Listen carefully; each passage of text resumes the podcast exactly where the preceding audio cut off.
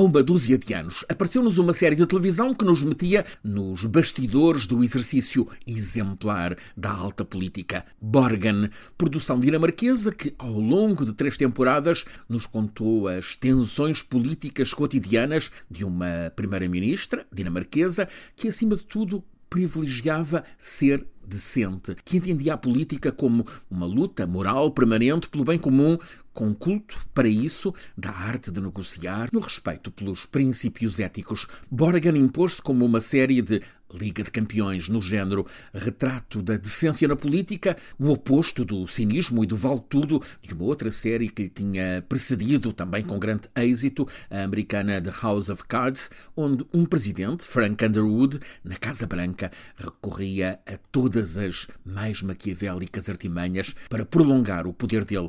Esta série dinamarquesa Borgen introduziu no nosso imaginário o modelo de uma primeira-ministra, no caso em Copenhaga, mulher de princípios, inteligente, transparente, íntegra, grande abertura ao compromisso com outras correntes politicamente compatíveis e perspectiva simultaneamente feminista e ecológica. Poderemos pensar em Borgen como veneração do politicamente correto, do modelo escandinavo de sociedade que aspira a ser paraíso de bem-estar. A protagonista representa uma chefe de governo que assumiu com ela própria a exigência de nunca mentir. Situemo-nos. Borgen, título da série, é o nome pelo qual é conhecido o palácio, de facto, o castelo de Christianborg, sede do poder político na capital dinamarquesa. A série Borgen, sendo muito escandinava, não deixou de ser também muito europeia, apareceu humanizadora do exercício do poder político e revelou-se premonitória. Um ano depois da estreia da primeira temporada de Borgen,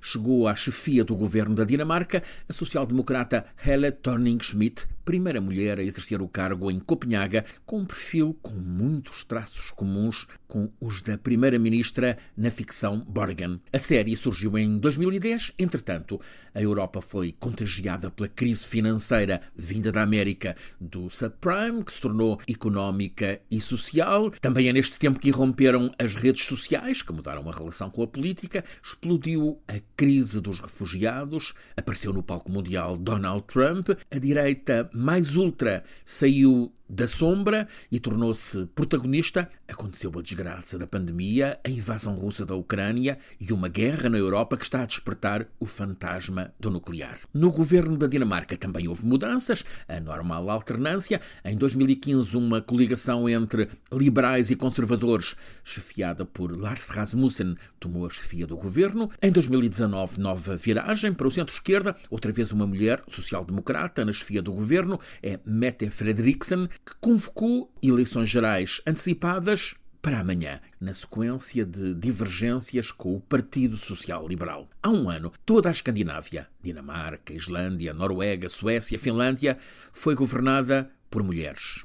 Há um mês, a Suécia mudou. A social-democrata Magdalena Andersson continua a ser a mais votada, mas os partidos à direita somaram maioria e o conservador Ulf Kristersson está a chefiar o governo de Estocolmo com uma coligação em que a extrema-direita tem o maior número de deputados no Parlamento, mas não tem ministros. Na Dinamarca, os eleitores escolhem então amanhã o futuro próximo na política. As sondagens anunciam nova vitória folgada da primeira-ministra Mette Frederiksen, mas obrigada a negociar uma coligação. O perfil dela define uma mulher de esquerdas no que é económico e social, de direitas, na muito relevante questão migratória. Em campanha, Mette Frederiksen tem repetido que quer formar um governo com partidos à esquerda e à direita do social-democrata que ela encabeça. Uma coligação mais ampla para, diz ela, enfrentar a crise energética e a da muito alta inflação. Ela repete que é necessário um compromisso alargado para este ciclo marcado pela guerra. Há um facto no calendário. A série Borgen está de regresso, quase uma década depois. Mas esta série que mostrou a prática ética do exercício político agora vira o guião, com as peripécias da crise energética